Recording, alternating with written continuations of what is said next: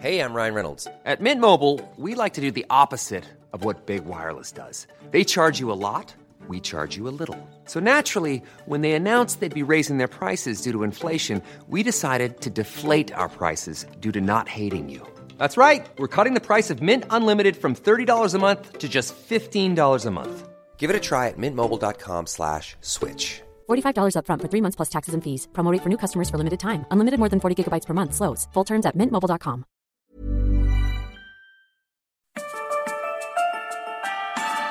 Esta es la mesa de análisis a fuego lento. Bajo la conducción de Alfredo González Castro en el Heraldo Radio.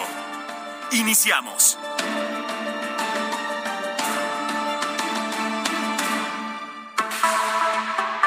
Son las nueve de la noche en punto, tiempo del centro de la República. Muy buenas noches, bienvenidas, bienvenidos a esta mesa de opinión del Heraldo de México. A fuego lento los saluda su servidor y amigo Alfredo González Castro con el gusto de cada martes comentarle que transmitimos desde nuestras instalaciones acá en el sur de la Ciudad de México a través del 98.5 de su frecuencia modulada con una cobertura en todo el país y también allá en los Estados Unidos gracias a la cadena del Heraldo Radio. Por lo pronto lo invitamos a ser parte de la reflexión, el análisis, el debate a través de nuestras redes sociales y ahora bien, como cada martes, saludo a mi colega y amigo Isaías Robles, quien me acompaña en la conducción de este espacio y nos va a platicar sobre los temas de hoy. ¿Cómo estás, Isaías? Muy buenas noches. ¿Qué tal, Alfredo? Muy buenas noches, buenas noches a todo nuestro público. Pues vamos a hacer un análisis de las elecciones del pasado domingo en seis estados de la República, donde se renovó la gubernatura, pero desde otros puntos de vista. Vamos a preguntarnos qué papel jugó el crimen organizado en estos comicios. También vamos a ver qué pasó con la llamada chiquillada con estos partidos satélites con el PRD, con el Partido Verde, con Movimiento Ciudadano, cuál es su futuro a partir de justamente de los resultados. También vamos a hacer un análisis con la UNAM porque eh, realizó un estudio en donde descubrieron que prevalecen prácticas antidemocráticas en nuestras elecciones. Y en la segunda parte, Alfredo, amigos de, de, este programa, vamos a hablar precisamente de la cumbre de las Américas. Es la cumbre del desencuentro. El hecho de que el presidente López Obrador no haya acudido va a tener represalias en la relación bilateral. De todo ello estaremos hablando también con embajadores muy eminentes y eh, haremos el análisis precisamente de lo que está ocurriendo allá en Los Ángeles, California. Así como siempre, como todos los martes, lo único que hacemos es ser nosotros el canal de comunicación con los expertos y como bien lo decías, vamos a arrancar con el primer tema. El domingo pasado, 5 de junio, se realizaron elecciones para renovar las gubernaturas en Aguascalientes, Durango, Hidalgo, Oaxaca, Quintana Roo y Tamaulipas. Previamente, actores de diversos partidos alertaron sobre la intervención del crimen organizado para inhibir o promover el voto. De hecho, la senadora del PAN, Kenia López, denunció ante la OEA lo que ocurriría en Tamaulipas. Vamos a ver cómo lo, vamos a escuchar cómo lo dijo y regresamos con nuestro primer invitado. No le bastó al gobierno federal con su injerencia en el proceso y la militarización que está haciendo de las elecciones. Ahora permite que las bandas delincuenciales metan las manos y apoyen con dinero ilegal a los candidatos de Morena. Y bueno, pues Mario Delgado, presidente justamente del Movimiento de Regeneración Nacional, también acusó la participación de grupos de coche, de choque, perdón, grupos de choque. Así lo dijo. Durango, ahí yo vengo de Durango. Desde ayer en la tarde me trasladé para allá porque teníamos información de que había muchos grupos de choque vinculados al PRI y al PAN que iban sobre nuestros militantes, sobre los liderazgos principales de Morena y así ocurrió lamentablemente. A fuego lento. Bien, eh, para hablar de este tema se encuentra en la línea telefónica Rubén Salazar. Él es director de Etelec, una firma muy, muy reconocida, una firma también vieja conocida de esta casa editorial del Heraldo de México, que es la empresa que se dedica a hacer diagnósticos de riesgo y además nos mantiene siempre muy informados sobre lo que ocurre alrededor de la seguridad, también de, de los procesos electorales. Rubén, gracias, muy buenas noches, ¿cómo estás? ¿Qué tal, estimado Alfredo? Isaías, buenas noches y un saludo a toda la audiencia. Bien, pues para abrir boca, como decimos, Rubén, eh, ¿pudieron ustedes identificar si el crimen organizado tuvo alguna injerencia en las elecciones del domingo? ¿Qué vieron ustedes, eh, Rubén? Claro, pues mira, Alfredo, a la luz del tipo de agresiones que registramos en este proceso electoral, desde que inició en septiembre y hasta que terminaron las, las campañas, no eh, logramos nosotros identificar ni siquiera agresiones de tipo armado en contra de los precandidatos o candidatos. Fue una elección en este sentido muy diferente a lo que pudimos nosotros eh, dar a conocer en 2021, incluso en el 2018, por primera vez incluso aquí en, el Heraldo de México, que fue el primer medio que nos permitió dar a conocer estos estudios a la opinión pública. Si nos permites, Rubén, a ver, nos permites, parece que este estaba ahí en, en, el speaker, en el altavoz, y eso estaba dificultando que tuviéramos una comunicación adecuada. Eh, vamos a, corregir esta situación para que nuestro público pueda justamente pues escuchar eh, de, manera muy precisa lo que Rubén Salazar nos está diciendo, ¿no? Y en lo que corregimos esto parece que había un dato interesante en este proceso electoral que incluso no sé si lo dijo Rubén o lo dijo alguien más, pero que tenía que ver con este tema de la violencia. Las primeras elecciones en las que previamente no hubo ningún asesinato de candidato o aspirante a estos cargos de elección popular. Tal vez eh, lo decían que era porque fueron seis procesos electorales, no como los anteriores donde se hubo un mayor número de elecciones. Entonces creo que por ahí pudo haber unos factores que determinaron que en un sentido estas elecciones, a diferencia de las anteriores, tuvieran menos hechos de violencia de esta naturaleza, asesinatos de aspirantes, asesinatos de candidatos o suspirantes, ¿no? En, en algún sentido de, de donde se desarrollaron estos comicios. Y creo que por ese lado es una parte positiva del proceso que acabamos de vivir. Así es, y es que eh, hay que recordar, Alfredo, que en ocasiones anteriores Etelec y Rubén Salazar han reportado que muchos de las víctimas mortales o de atentados tienen que ver con las eh, presidencias municipales en juego, con las alcaldías.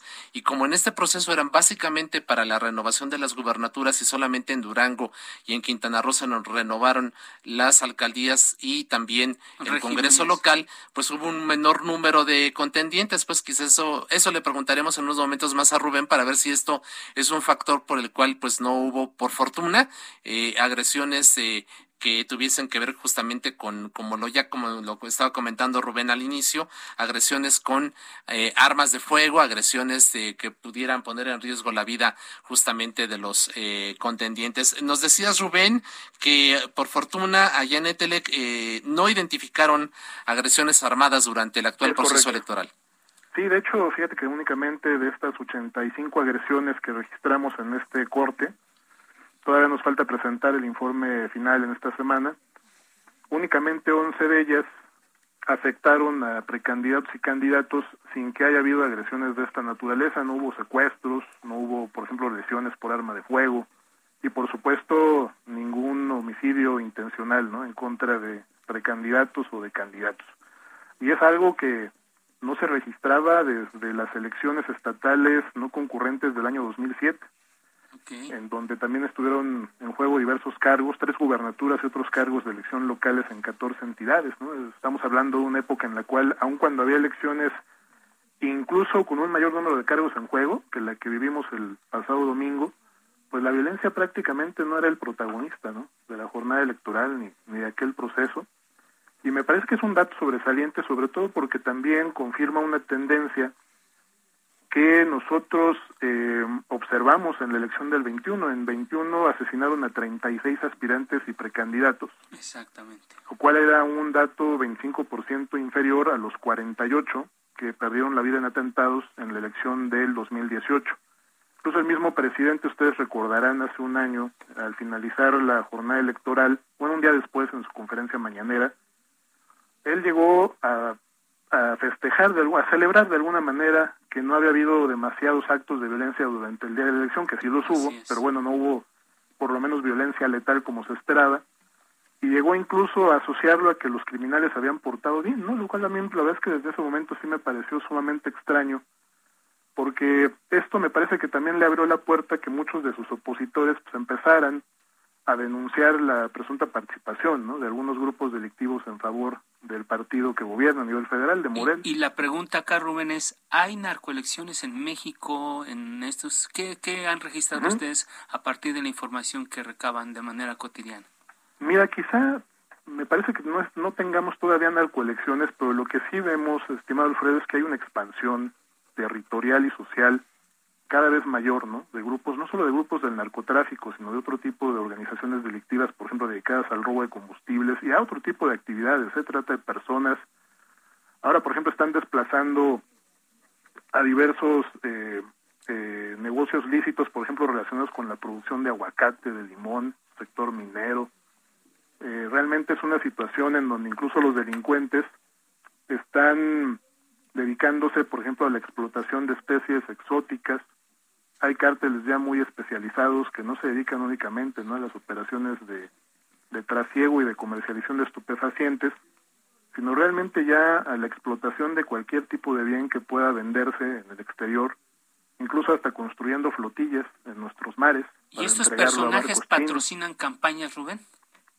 Yo considero que esa parte sí tiene que analizarse, pero lo que sí pudimos nosotros identificar en este proceso, que es aún más grave, estimado Alfredo, es que seguimos observando el financiamiento de campañas a través del uso de recursos públicos, ¿no? Y de una manera descarada, incluso la participación de funcionarios de todos los gobiernos, ¿eh? no solo del gobierno federal, en las propias campañas políticas para hacer actos proselitistas o de propaganda en favor de sus partidos. Me parece que esto sigue estando por encima de estas hipótesis que se han venido, se han empezado a manejar en relación a que hay un presunto financiamiento ahora, como lo decía la diputada de, grupos criminales en favor en favor de Morena. Y miren, también tenemos que tomar en cuenta algunos datos que me parecen importantes. Se suele hacer en, eh, correlaciones de una manera, me parece muy a la ligera, en el sentido de que porque hay una presencia de grupos hegemónicos del narcotráfico en algunas entidades, pues eso en automático genera violencia política, ¿no? O violencia electoral contra los candidatos. Yo me preguntaría, pues en Durango hay opera el cártel de Sinaloa y no ganó Morena ahí, ganó la alianza. ¿Por qué no ganó Morena ahí? ¿No? Entonces me parece que también esto me suena más a una propaganda que ha construido la oposición para justificar sus propias derrotas electorales sin presentar evidencias, ya no digamos denuncias porque no las presentaron, incluso en estados que ellos gobernaban, no hubo denuncias de esta presunta participación de grupos criminales en favor de, de Morena, y tampoco ellos presentaron, digamos, si no confían en las fiscalías, pues información que realmente nos permitiera conocer lo que pasó y lo que ellos afirman, que sería importante que lo hicieran, porque es un tema muy delicado y sería valiosísimo que esto se comprobara, porque finalmente lo que revela, más allá de que el narco ponga o quita candidatos, como lo, lo afirman también, es que hay un, hay un profundo problema de corrupción política, ¿no? Porque si tú tienes criminales que están matando candidatos o que los están amenazando, pues es porque encima de esas organizaciones criminales o delictivas, que es el término correcto, tienes un poder corrupto que se los permite en ámbitos de gobierno mucho más altos como el estatal o hasta el federal. Bueno, ahora que lo dices, recordemos lo que ocurrió en, en Michoacán eh, en las elecciones pasadas. Incluso el gobernador eh, Silvano Aureoles se sentó en un banquito afuera ahí de Palacio Nacional, porque según traía un superarchivo para documentar la intervención del crimen organizado en las elecciones. No sabemos a ciencia cierta todavía qué sucedió con estos papeles, con esta denuncia, pero como bien lo dices, eh, quizás sea parte más de la propaganda de los, de los partidos políticos en la campaña, porque no hay evidencias y eso es un dato muy es correcto. Y lo que sí veo, eh, Alfredo, es que esta expansión territorial y social del narcotráfico, esta sí debería preocuparnos a todos, porque finalmente esto lo que sí impide es que el Estado mexicano, en, y cuando hablamos de Estado mexicano hay gobierno federal, estatal o municipal, ejerza sus funciones más elementales para brindarnos seguridad, para poder ejercer todos los instrumentos de justicia sobre actividades delictivas que por supuesto, tienen un efecto muy pernicioso para la propia ciudadanía, ¿no? En materia de homicidios, secuestros, extorsiones, porque son actividades ilegales que se expanden por la propia crisis económica, Alfredo, en donde el narcotráfico pues juega un papel paternalista, ¿no? Sobre muchas de estas bases sociales que está integrando, pero que también son actividades económicas excluyentes. Es decir, finalmente el Estado sí me parece que debe imponer su presencia muy independientemente de que no haya, hayamos tenido actos de violencia en esta elección. Muy bien. Porque una cosa no este, el que no hayamos tenido actos de violencia en este proceso electoral no significa que los grupos delictivos de cualquier índole ¿eh? y que se dedican a cualquier tipo de actividad no estén imponiendo su ley en todos estos territorios. Muy bien, Rubén. Rubén Salazar, director de Tele, que estaremos pendientes del informe final que ofrezca sobre la violencia política en este proceso electoral. Por lo pronto, muchas gracias por conversar con el público de Fuego Lento. Gracias. Cuídense mucho. Bye. 914. A Fuego Lento.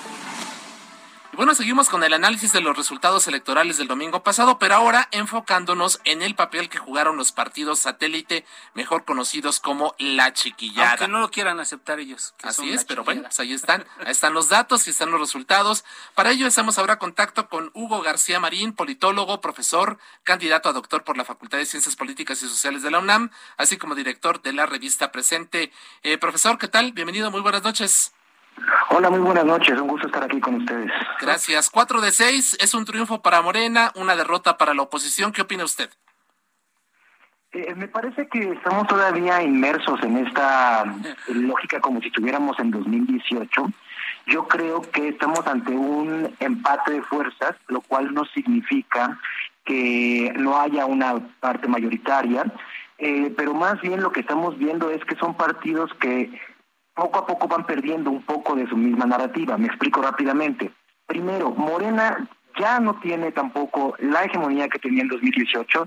No en todos los estados logra, salvo Quintana Roo, las victorias apabullantes pero tampoco la oposición eh, es la gran el gran contendiente no el gran la gran fuerza opositora. En realidad vemos un partido mayoritario con sus eh, con sus respectivos partidos que la acompañan en los lugares en los que va pero por otra parte también vemos eh, unos partidos que van perdiendo fuerza pero que de todas maneras también eh, siguen manteniendo ahí un, un impasse por así decirlo entonces yo veo en realidad algo que, que ya no es lo que estábamos viendo en 2018 sino más bien un, un escenario de dos fuerzas, una especie de bipartidismo con varios este, partidos, pero son dos grandes fuerzas que cada vez se estabilizan más en sus mismos resultados.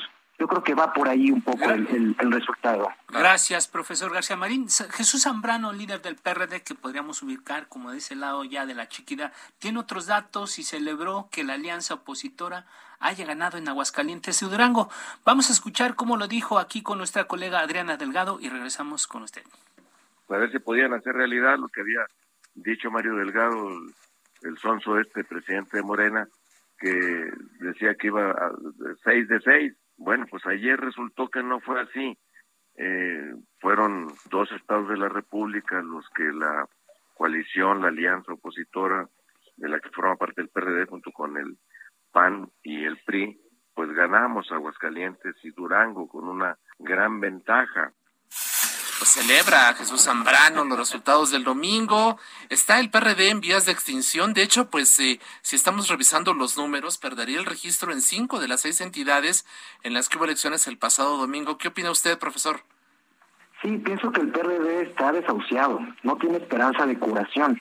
Está caminando lentamente a su desaparición, producto de malas decisiones, luchas internas, un, un canibalismo interno que tuvo durante mucho tiempo y que en, la alianza es el partido que menos votos aporta, pero también es el que sufre más de las contradicciones de esta misma alianza.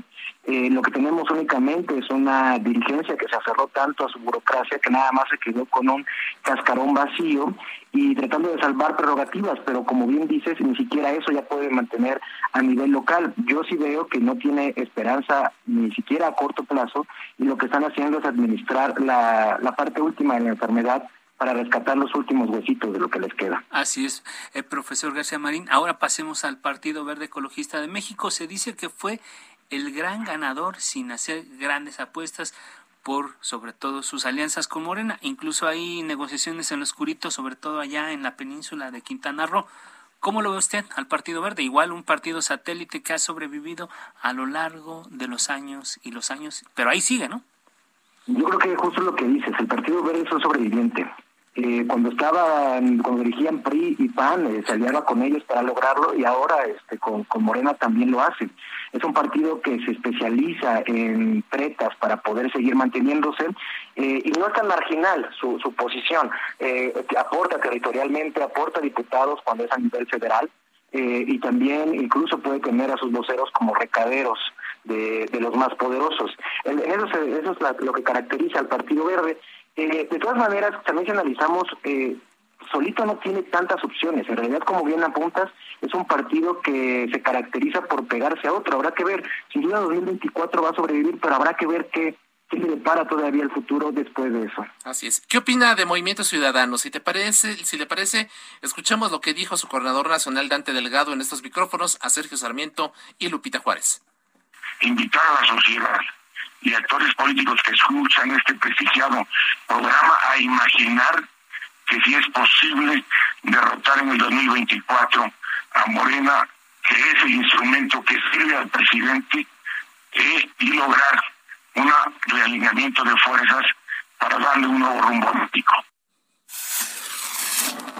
Pues pese a que el domingo Movimiento Ciudadano tuvo resultados marginales, hoy gobierna dos estados, Jalisco, Nuevo León, que representan el 11.2% de la población nacional, mientras que el PAN, y es un dato interesante, que gobierna cinco entidades, tiene apenas el 12.7%. ¿Qué dice usted de Movimiento Ciudadano y el futuro? Movimiento Ciudadano es una incógnita. A ver, es un partido consistente en sus resultados. En esta elección tuvo entre el 3 y el 5%. En la mayoría, Quintana Roo quedaba alrededor del 13%. Pero como bien dice, también gobierna en dos estados que son los que representan este porcentaje que tú dices. Eso quiere decir que tiene un porcentaje alto también de poder crecer, tiene crecimiento.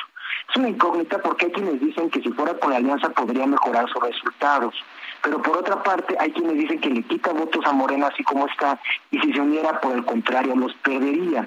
Yo creo que Dante Delgado está manejando el tiempo, es decir, no tiene tampoco ya claro cuál va a ser su decisión rumbo al 24 y está esperando que sean otras fuerzas las que se decanten. Por ahí dicen que está esperando una oposición sismática de parte de Ricardo Monreal, pero también ha estado alimentando la figura de Leonardo Colosio.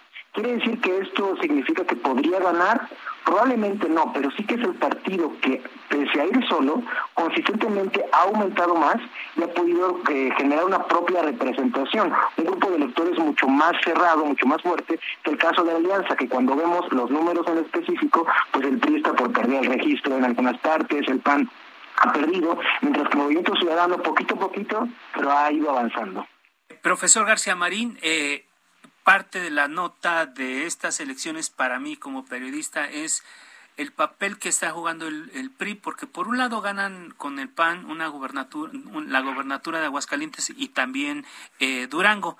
Sin embargo, el caso eh, particular de Quintana Roo, pues, pues, si vemos los números, por lo menos lo que nos presentaron las autoridades ya para el recuento de esta elección, no alcanza el registro el PRI en Quintana Roo. Es algo inusitado, algo inédito.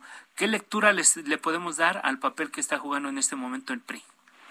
Lo que está pasando con el PRI es que se está desfondando, está perdiendo importancia como estructura política, pero las élites que ha construido, que ha construido hacia alrededor, están emigrando hacia otra parte ya sea que terminan acomodándose en alguna forma en la alianza, pero en otros espacios, en lo local, ya sea en las presidencias municipales, pero también en las gobernaturas, termina acomodándose con Morena. Esto podría llevarnos a pensar que probablemente en el 24, pero quizás después, el PRI como estructura podría desaparecer, pero los actores políticos que tenemos ahí puedan estar más bien ya representados o encuentren lugar en algunos otros partidos. Esto más bien significaría no un recambio en las élites, sino que las élites se mueven hacia otro lado y que el cascarón, la estructura eh, como tal del PRI que conocíamos, pues en realidad termine por desaparecer. Pero ojo, eh, y, con eso me gustaría cerrar esto, el PRI puede, en no se destruye, solo se transforma. Eh, y esa transformación es la, la 4T de alguna manera digamos que el, dinosaurio no se ha muerto, simplemente cambió de piel un poco. Así es, se está transformando. Y cuando despertó, y cuando despertamos, seguía ahí, ¿no? Ahí estaba el dinosaurio. Profesor eh, Hugo García Marín, politólogo, gracias por esta plática en el Heraldo Radio. No, muchas gracias a ustedes. Muchas gracias, ahí está. Y bueno, recordar, Alfredo, las redes sociales para que nuestro público también sea parte del debate. Así es, en Twitter, arroba Heraldo de México, arroba Alfredo Les con Z al final y arroba Is Robles con S al final. Vamos a hacer una pausa. le pedimos que no le cambie porque seguimos analizando lo que ocurrió en las elecciones desde otro ángulo. Venimos con un análisis que hizo la Universidad Nacional Autónoma de México, que debe ser muy interesante, que tiene que ver con la violencia y las denuncias. Vamos a un corte, no le cambie y regresamos con usted. Volvemos.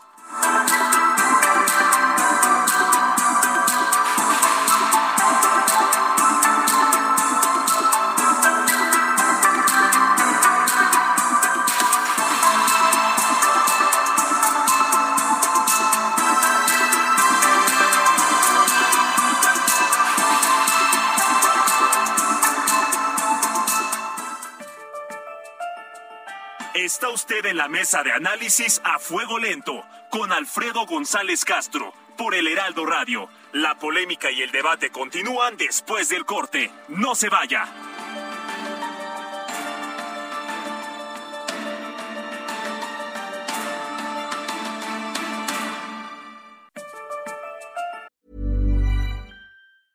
It's that time of the year.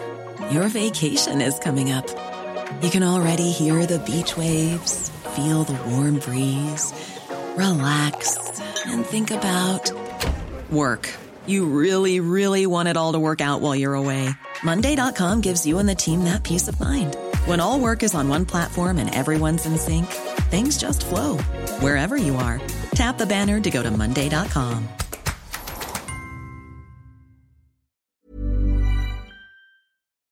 Siga en la polémica por el Heraldo Radio, con los que saben de política y la desmenuzan en la mesa de análisis a fuego lento, con Alfredo González Castro. Regresamos.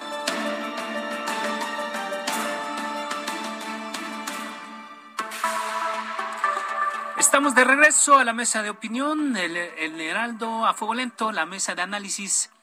Son las nueve de la noche con 30 minutos. En la primera parte, amigos del auditorio, estábamos revisando lo que ocurrió este fin de semana con las elecciones en seis estados de la República. El programa, ah, y, y a donde vamos ahora es que el programa universitario de estudios sobre democracia, justicia y sociedad de la UNAM hizo un seguimiento de los comicios del domingo pasado y para darnos detalle de sus conclusiones se, eh, nos enlazamos ahora con su secretario académico Adrián Escamilla. Adrián, gracias, muy buenas noches. Hola Alfredo, ¿qué tal? Buenas noches, muchas gracias por el espacio. Doctor Escamilla, ¿qué irregularidades descubrieron? Bueno, este, primero que nada, eh, quiero decir que desde el Programa Universitario de Estudios sobre Democracia, Justicia y Sociedad, eh, consideramos que es vital generar espacios de crítica abiertos, plurales, que permitan reconocer cuáles son esas tareas pendientes de una sociedad que hagan de la democracia la principal herramienta para la organización de estos intereses comunes. En función de ello, pusimos a disposición de la ciudadanía una serie de plataformas y nuestros teléfonos para darles acompañamiento jurídico el día de la elección, para que quisieran reportar todas aquellas irregularidades o denuncias de posibles delitos electorales. Y al respecto recibimos 88 reportes provenientes de todos los estados donde hubo una disputa electoral, eh, principalmente del estado de Tamaulipas, donde tuvimos 35 reportes, Durango con 15 reportes, Aguascalientes con 14 y dentro de los actores este, dentro de los actores señalados destacan sobre todo los partidos políticos, los principales delitos y irregularidades que fueron reportados eh, por parte de la ciudadanía fueron el reparto de despensas, la coacción del voto, amenazas, intimidación.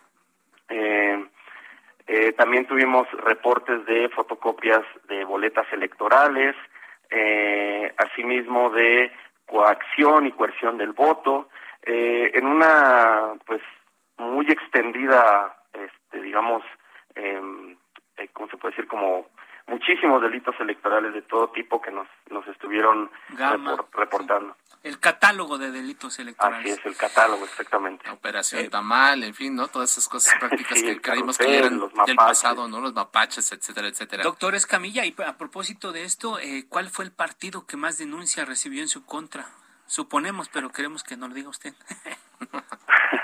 Bueno, eh, por parte de la ciudadanía tuvimos reportes de que el partido que eh, pro- cometió mayores este, posibles delitos y irregularidades electorales fue el Partido Acción Nacional, Ah, con 73 de los 88 reportes que, que recibimos, seguido del partido Movimiento Regeneración Nacional con 11 y eh, con una menor cantidad de reportes el PRI y el Partido Verde Ecologista. Aquí quisiera yo señalar que, pues, eh, quienes cometen los delitos electorales o, los probables delitos electorales son eh, estructuras de poder, es decir, no se trata de personajes aislados, ¿no? El, el clásico mapache o de otras formas que se le se les conoce, sino que se trata de agrupaciones, estructuras que, que detentan poder político, económico, como los partidos políticos, pero que sabemos que no actúan ajenos a los grupos empresariales o a los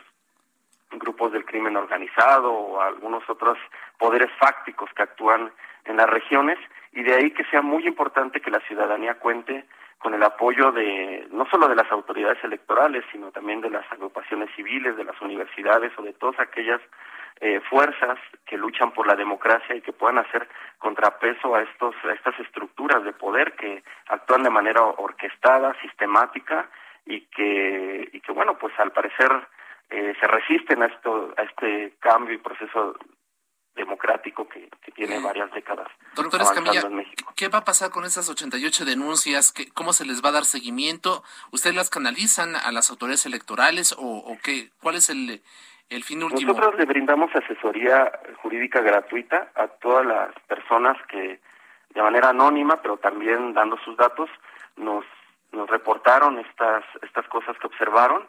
Eh, somos un, un vínculo entre ellos y las fiscalías estatales. Eh, por supuesto que quienes tienen que completar el proceso de, la denuncia y para que ésta sea efectiva y siga su curso y, y bueno llegue hasta hasta donde tenga que llegar son las las personas mismas que nos están reportando. Eh, nosotros prestamos la ayuda de eh, cómo tiene que ser el proceso de documentación las técnicas que en su momento este pueden ayudar para una mejor eh, documentación de, de estos reportes y estamos al pendiente con las fiscalías estatales para que les den seguimiento oportuno y atento a todas las demandas ciudadanas. Por último y muy rápido, para futuros comicios eh, eh, pretenden también eh, la creación de plataformas públicas de denuncia como la que como estas dos que se crearon en este 2022. Claro que sí, claro que sí. En el programa universitario de estudios sobre democracia, justicia y sociedad que dirige el doctor John Ackerman estamos comprometidos con la democracia. Queremos salir de la Torre de Marfil, no ser una institución académica y educativa que únicamente teorice y analice la democracia, sino también que promueva la participación activa, efectiva de la ciudadanía, la formación de los valores democráticos y la lucha y la defensa de, estos procesos.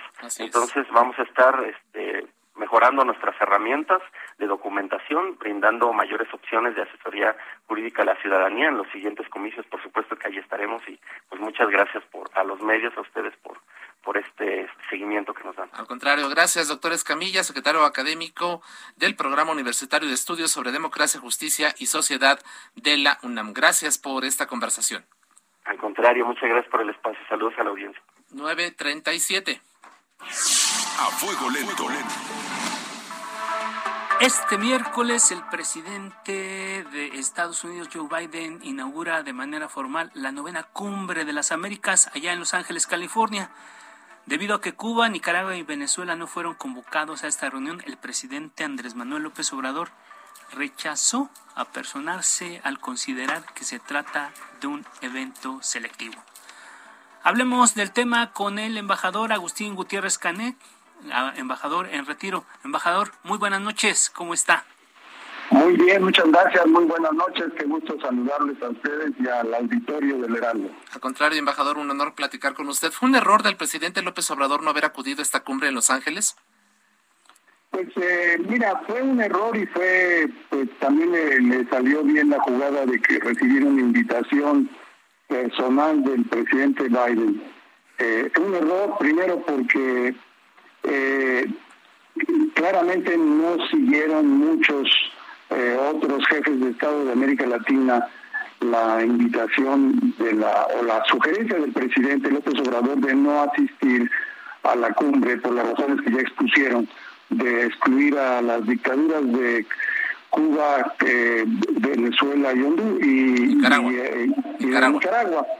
De Nicaragua, así es. Entonces, eh, el, problema es que el presidente eh, no le salió bien la, la, construcción que algunos asesores en relaciones exteriores le quisieron construir como líder de América Latina. Y este liderazgo no se vio claro pues pues cuando solamente unos cuantos países este no no están asistiendo. Eh, Guatemala no va por razones internas eso ya lo había hecho antes pero el gigante de, de América Latina que es Brasil sí va a estar presente eh, Argentina también no Argentina también es muy importante para Argentina. Y es que yo pienso que lo que eh, debe de prevalecer en las relaciones internacionales es el interés nacional de México, que es mantener primero que nada un ambiente cordial con nuestro principal socio comercial que es Estados Unidos y que eh, otras naciones de América Latina tienen otros intereses. Entonces esta me parece que sí fue un error. Pero bueno, eh, está claramente la señal de distensión que envió el presidente Biden para invitarlo ahora en julio a la Casa Blanca y tener este diálogo directo, bilateral, con entre ambos mandatarios de México y Estados Unidos. Así es, embajador. bueno, pues, le, quita le quita esa negatividad a la, a la al intento de, de no asistir pues o la de, no de no eh, de, la no asistencia de otros dignatarios. Así es, embajador Gutiérrez Canén, como lo dice él, el presidente López Obrador primero aceptó la invitación, luego la condicionó y al final terminó declinando. La pregunta acá, que le voy a dejar aquí en lo que escuchamos un, audio, ¿se impusieron las voces duras de la 4T? Hoy en la mañana el presidente, el primer mandatario aclaró que esto no significa que esté contra Joe Biden. Vamos a escuchar cómo lo dijo y seguimos conversando, embajador. Entiendo perfectamente al presidente Biden, lo considero una gente buena, yo estoy con él, yo lo apoyo a él. Tan es así que eh, le mandé a decir, porque no por mi ausencia te va a interpretar de que estoy ayudando a los del Partido Republicano. No, no, no, no, no, de ninguna manera. ¿Cree, embajador, que así se entienda ya en Estados Unidos o ven un boicot a la cumbre encabezada por el gobierno mexicano y específicamente por el presidente López Obrador? Bueno, eso ya quedó superado, ya no hubo tal boicot, fracasó si es que así lo, intentaron, pero este sí eh, eh, está muy ligado el, el presidente, el nombre del presidente López Obrador a su antigua relación con Donald Trump y esto pues no ha ayudado. Hay que recordar los antecedentes. Primero que el presidente Donald Trump, a pesar de los insultos que profirió contra los mexicanos acusándolos de delincuentes y de narcotraficantes y de violadores, el presidente López Obrador se mantuvo en la posición cordial hacia Trump, diciendo que lo respetaba, que lo respetaba a él. Pero yo nunca me pude entender por qué el presidente de México no protestaba ante eh, el maltrato que el presidente de Trump eh, hizo sobre el pueblo mexicano. Eh, ahora el, presidente después se, se, rehusó a, a llamar al presidente Biden cuando ganó la elección y eso también alineó a nuestro presidente con esa percepción de que estaba muy ligado a los republicanos. Y, y, bueno, pues esto no ha ayudado a esto. Yo creo que eh, efectivamente existe esa percepción en Washington de una cierta inclinación del presidente López Obrador hacia los republicanos, pero ahora ya los republicanos también han salido eh, bastante, digamos, críticos hacia López Obrador, en particular varios, eh, varios diputados y senadores. Así es, embajador Gutiérrez Canek, pero a los gringos se les da mucho esto de la diplomacia, incluso pues, el papel que juega el embajador Ken Salazar eh, en nuestro país, pues es como para atender estos puentes. Incluso vamos a escuchar lo que declaró y regresamos con otra pregunta, embajador. Vamos a seguir trabajando juntos, ¿no? Porque la reunión eh, es una y la relación es respeto, ¿no? Entonces respetamos a Andrés Manuel López Obrador, él respeta al presidente Biden el trabajo conjunto va a seguir. Ah, entonces, esta cumbre va a ser una muy buena cumbre, va a estar México aquí bien representado con el canciller Ebrard, pero luego seguimos adelante en todo lo que hemos estado trabajando desde que llegó el presidente Biden a la oficina, desde que llegué yo a México. Entonces el trabajo sigue. Si atendemos estas declaraciones del embajador eh, Salazar, ¿la relación bilateral sigue intacta, embajador eh, Gutiérrez Canet, o ya este desdén causó alguna bulladura? ¿Qué opina usted? No, yo creo que, que, que sí, este, que sí sigue intacta, que la relación sigue siendo importante, porque más allá de dimes y diretes, eh, para Estados Unidos México es muy importante y no se diga para México la relación con Estados Unidos es fundamental en nuestras relaciones exteriores. Y por eso yo sostengo que por encima de otros gobiernos los intereses nacionales deben de prevalecer y yo creo que eso es lo que está ocurriendo, ¿no? Eh, eh, Ken Salazar en sentido tiene razón, pero eh, esto no significa que en el Congreso en Estados Unidos o en la prensa norteamericana haya críticas contra el presidente López Obrador por esta retórica de haberse alineado con las tres estas eh, dictaduras de América Latina y esto pues eh, también crea un ambiente negativo entre los inversionistas de Estados Unidos. Eh, yo creo que, de todas maneras la, la relación va a seguir adelante, que esta oportunidad de conversar directamente en la Casa Blanca ahora en julio, pues va a ayudar a disipar muchas eh, fricciones que sí sin duda no agradan al presidente Biden, pero yo creo que Estados Unidos está jugando con gran cautela, con gran prudencia para evitar mayores roces con México, a pesar de las declaraciones del presidente López Obrador, que un día dice una cosa y al día siguiente cambia de opinión. Oiga, embajador, pero eh, eh, en realidad los medios, la gente que estamos metidos en el tema de la información, eh, nos quedamos más en la forma y cuestionamos y, preguntamos sobre los modos, las formas, esto de la cumbre, pero en realidad eh, se ha hablado muy poco del fondo de la cumbre. ¿Qué podemos esperar como un resultado de, después de que se reúnan esta semana allá en Los Ángeles representantes, presidentes de varios países del continente? ¿Cuáles, qué, qué podemos esperar? ¿Cuáles serán los resultados de esta cumbre? Bueno, primero, Estados Unidos eh, efectivamente está promoviendo la democracia y los derechos humanos.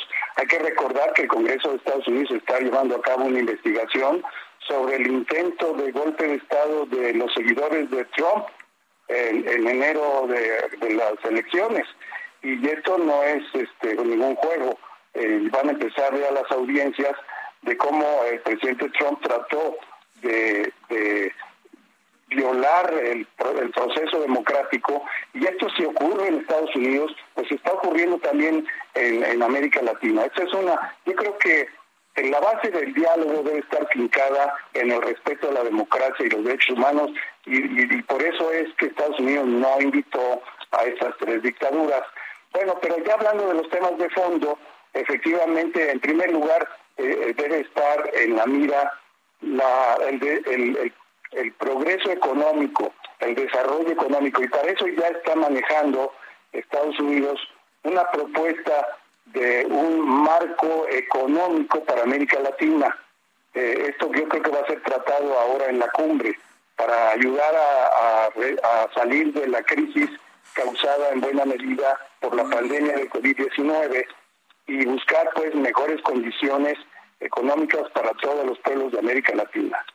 En segundo lugar también es el problema de la contaminación del medio ambiente. Este es un tema fundamental para, para todos los países. Hemos visto cómo eh, el cambio climático está afectando a las poblaciones civiles en Centroamérica con los huracanes, con mayores eh, eh, erupciones con, con desbordamientos de ríos, etcétera. Esto es un problema serio que debemos de enfrentar. Los temas. Muy importante los dos temas, embajador.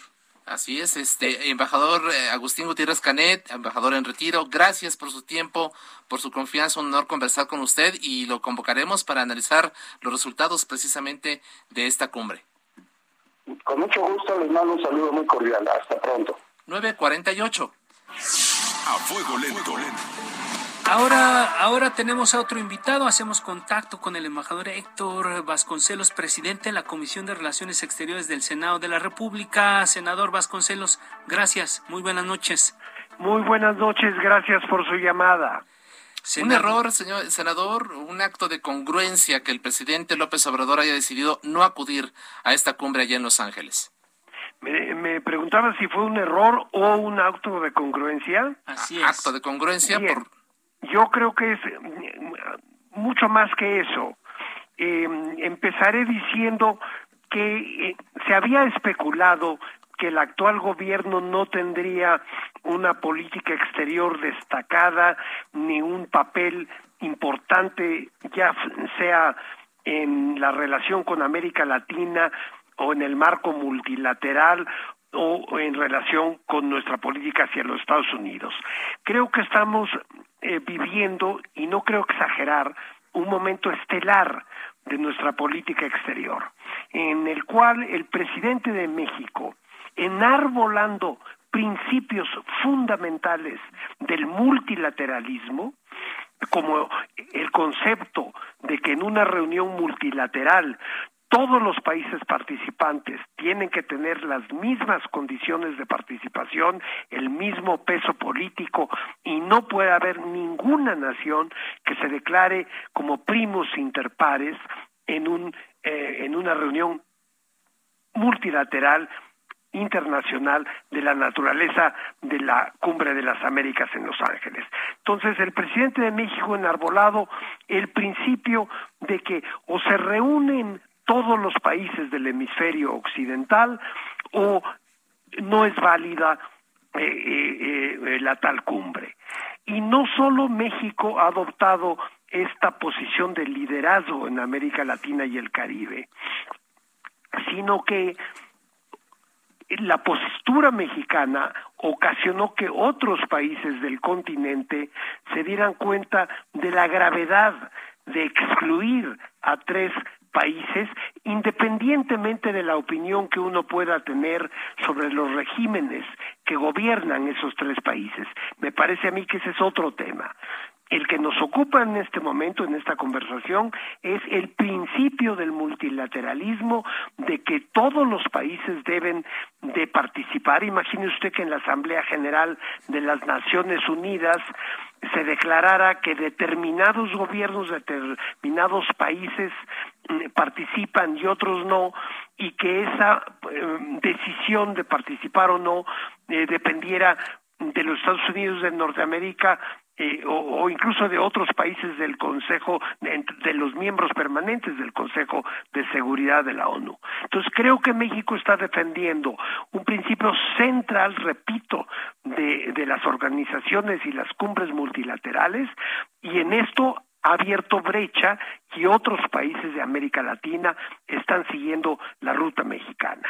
Senador Vasconcelos, eh, mucho se ha dicho que, y algunas eh, voces se han expresado que todo esto que usted nos está comentando era valía la pena que el presidente fuese y lo expresara directamente eh, en, la cumbre justamente la necesidad de, fortalecer este multilateralismo y que esto justamente le, le, habría permitido al presidente López Obrador asumir este liderazgo.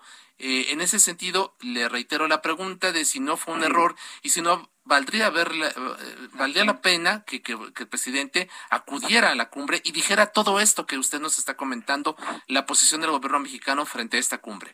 A ver, en primer término, no dejemos de reconocer el hecho de que México participa en la cumbre ah, con la presencia de nuestro canciller, ¿no? No es que México no asista, no asista el presidente de la República por una razón fundamental que tenemos que entender el presidente López Obrador es un hombre de principios, de convicciones, no necesariamente está regido por el típico pragmatismo sin límites que suele ser la postura de muchos líderes eh, políticos. Es un hombre que defiende principios en lo interno y en lo externo. Entonces, si él cree que en una reunión continental tienen que ser incluidas todas las naciones de ese continente de manera independiente a los juicios que uno pueda tener sobre los gobiernos de determinados países, entonces él está sosteniendo principios morales incluso, y ya era tiempo de que la moral volviera a, aparecer en, en, la política internacional y no solo el pragmatismo más mm, absurdo, ¿no? Así es. Finalmente, la ausencia de, de conceptos. Ahora, si me permite usted, quiero hacer alusión a una cuestión. Se había hablado mucho de que la no asistencia del presidente López Obrador a Los Ángeles iba a causar problemas con los Estados Unidos en nuestra relación bilateral. Bueno, qué extraordinario es el hecho de que justamente el día que el presidente de México no asiste a Los Ángeles, recibe la invitación formal del presidente Biden para visitar con su esposa eh, Washington, la Casa Blanca, en el mes de julio. Eso demuestra que la postura firme de México no ha hecho mella, no ha dañado en forma alguna nuestra relación bilateral con Estados Unidos. Creo yo que hay una comprensión del gobierno norteamericano, en todo caso del presidente Biden, de la postura del presidente López Obrador, un respeto hacia nuestro país, precisamente por ser un país que se está conduciendo internacionalmente con base en principios y el resultado es que hoy se anuncia una visita entre los dos presidentes para el mes próximo. Así es. Embajador Héctor Vasconceles, presidente de la Comisión de Relaciones Exteriores en el Senado de la República, gracias por atender esta invitación y conversar con el público. Muchas gracias por su llamada. Buenas noches. Un abrazo, gracias, embajador. Llegamos al final del espacio, nos escuchamos mañana. Buenas noches. La polémica por hoy ha terminado. Le esperamos el próximo martes para que con los expertos analicemos la noticia y a sus protagonistas en la mesa de análisis a fuego lento por el Heraldo Radio, con la H que sí suena y ahora también se escucha.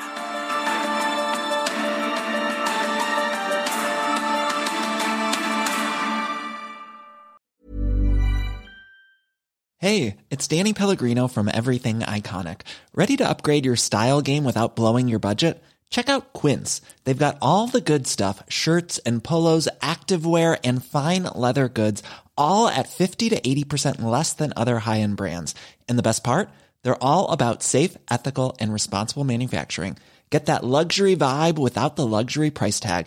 Hit up quince.com slash upgrade for free shipping and 365 day returns on your next order. That's quince.com slash upgrade.